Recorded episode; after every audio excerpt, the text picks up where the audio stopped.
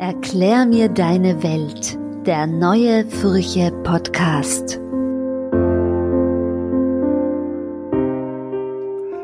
Mein Brief vom 3. August 2023.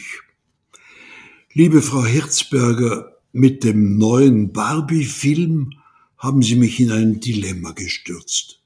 Ich muss hier öffentlich beichten, dass ich ein Barbie-Hasser war. Und die Gründe dafür waren teils ideologischer, ich hatte mich der feministischen Gegnerschaft angeschlossen, teils ästhetischer Natur, Kommentar überflüssig. Es muss vor 50 Jahren gewesen sein, wie die Recherche bei meinen Töchtern ergab. Meine beiden Töchter bekamen trotz meines Widerstandes je eine Barbie-Puppe geschenkt und ich soll getobt haben. Ideologie hat also über Toleranz und Vatergüte gesiegt. Damals. Heute tut mir dies wirklich leid. Aber den Film werde ich mir trotzdem nicht anschauen. Nicht einmal als Buße Zweck Absolution.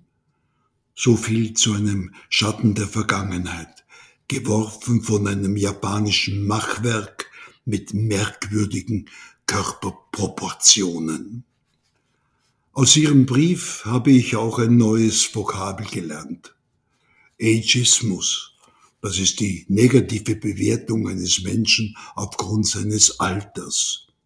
Nun, was ich negativ manchmal erlebe, löst höchstens unangenehme Gefühle verweigerter Selbsterkenntnis aus.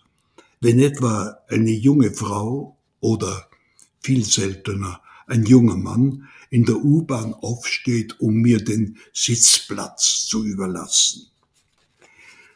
Ich befinde mich ja altersmäßig ziemlich genau zwischen zwei alten Männern. Der eine sitzt in der Hofburg in Wien und der andere im Vatikanischen Gästehaus Santa Marta in Rom. Beide zeigen keine Spur von Ageismus und dass ihre Rufe in der Wüste weitgehend folgenlos verhallen, das ist dem Starrsinn der Adressaten geschuldet. Und hier gendere ich ganz bewusst nicht, denn es ist diese Man's, Man's, Man's World, die uns jetzt mit allen möglichen Katastrophen Nachhilfeunterricht gibt. Mitte der 50er Jahre des vorigen Jahrhunderts findet man im Lexikon für Theologie und Kirche unter dem Stichwort Alter noch den folgenden Satz. Die Abnahme der vitalen Kräfte macht das geistige Leben schwächer und unkritisch. Und daraus folge dann eine diffuse Mischung aus Angst, Passivität und einsetzender Verblödung. Zitat Ende. 40 Jahre später im gleichen Lexikon. Die Abnahme der geistigen Leistungsfähigkeit mit zunehmendem Alter wurde widerlegt. Hingegen gibt es eine eigene Kompetenz des Alters. Ja, da bin ich dabei. Ich habe manche erfreuliche Seite des Altseins entdeckt. Ich erlebe mich jetzt oft als Sammler im eigenen Garten dankbar. Ich finde manche vor Jahren achtlos und unvollendet zur Seite geschobene Textfragmente oder Notizen und ich entdecke ein ganz junges Schimmern darin. Jetzt ist die Zeit, sie zu vollenden. Die frühgriechische Dichtung ist voll von Klagen über das Altwerden. Und die Dichterin Sappho wandelt vor 2500 Jahren die Versuchung zur Resignation des Alterns in eine neue Qualität. Sie beschließt, sich mit ihrer Kunst ihre Sonne selbst zu verschaffen und sagt zu sich selber, so nimm denn die Leier. Ich liebe den Glanz. Dies wurde mein Teil im Leben.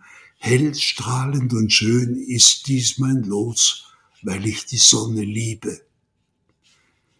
So viel zur Schönheit. Ich möchte aber mit einer Frage, die damit entfernt zu tun hat, schließen, die schon lange mir in den Augen schmerzt. Was halten Sie von den wie Unkraut auf schönen Leibern wuchernden Tattoos? Ich komme damit überhaupt nicht zurecht. Seien Sie dennoch sehr herzlich gegrüßt, Ihr Hubert Geisbauer.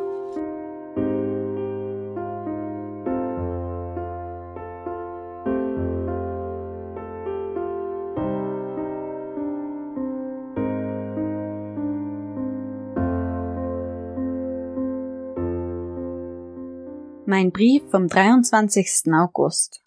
Lieber Herr Geisbauer, ich hatte mich schon gefragt, wann unsere Welten wieder aufeinanderprallen. Dass mein Körper damit zu tun haben wird, damit habe ich nicht gerechnet. Als Kind der 90er erinnere ich mich noch an zahlreiche Talkshows, die das Thema Tätowierungen ausgeschlachtet haben. Einmal war ein Mann zu Gast, dessen Gesicht komplett bemalt war. Auf der Stirn hatte er hörnerartige Implantate und seine Zunge war gespalten. Das hat mir Angst gemacht. Was mich jedoch an ihrer Ausführung überrascht, ist die religiöse Färbung ihrer Vorurteile. Das macht etwas mit mir. Im Moment kann ich die Emotionen, die es in mir hervorruft, noch nicht benennen. Vielleicht fühle ich mich provoziert. Warum? Weil ich an die zahlreichen Verbote und Maßregelungen im religiösen Gewand denke, deren Zweck es oft war und ist, Menschen zu unterdrücken? Oder vielleicht, weil ich aus irgendeinem Grund an die Netflix-Serie Vatican Girl denken muss, die mich wütend macht. Falls Sie diese noch nicht kennen, würde mich Ihre Meinung dazu interessieren. Noch eine Frage. Hm, dann lasse ich es gut sein. Welches Organ fänden Sie denn ersetzbar? Solange ich kann, möchte ich mich von keinem trennen müssen. Na gut, ich gehe davon aus, dass Sie die Sonne meiden und auch im Winter Cremen mit UV-Schutz tragen, wenn Ihnen Ihre Haut heilig ist. Das bringt mich gedanklich zu den steigenden Temperaturen und intensiveren Sonneneinstrahlungen, die uns im Zuge der Klimakrise auch in Zukunft begleiten werden. Da stelle ich mir die Frage, ob die klebenden Aktivistinnen und Aktivisten ihre Haut opfern, um unsere zu retten. Ach, vielleicht merken Sie es, die Hitze steigt mir zu Kopf. Ich finde Ihre Erzählung von Jan Palach spannend. Ich muss zu meiner Schande gestehen, ich hatte noch nie von ihm gehört. Auch die Handflächen von Klimaklebern sind kostbar, schreiben Sie. Und ich denke, ja genau, deshalb sollten wir auch hinhören. Wie viel Leidensdruck muss da sein, um sich auf eine Straße zu kleben, um sich potenzieller Gewalt auszusetzen? Je größer der Leidensdruck, desto weniger hat man zu verlieren. Das denke ich. Menschen haben eine Eigenverantwortung. Dieser Satz stammt von einer Interviewpartnerin. Sie ist Juristin und ich habe mit ihr über den Zusammenhang zwischen Social Media und den Boom von Schönheitseingriffen gesprochen. Übrigens, dürfte man sich diese auch nicht unterziehen als Ebenbild Gottes, oder? Übrigens dürfte man sich diesen auch nicht unterziehen als Ebenbild Gottes, oder? Wenn ich schon bei Social Media bin. Ein Freund hat mir auf Instagram einen Infopost weitergeleitet. Er beschäftigt sich mit der Frage, ob Jesus zu links ist. Genauer gesagt damit, dass evangelikale Christen und Christinnen in den USA in Gottesdiensten vermehrt Jesus kritisieren. Er sei eben zu links und seine Ansichten zu schwach. Einige hätten sogar bestimmte Bibelpassagen streichen lassen wollen, wie die Bergpredigt im Matthäusevangelium.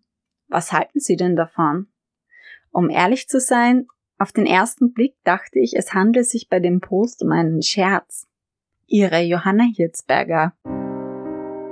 Erklär mir deine Welt, der neue Furche Podcast.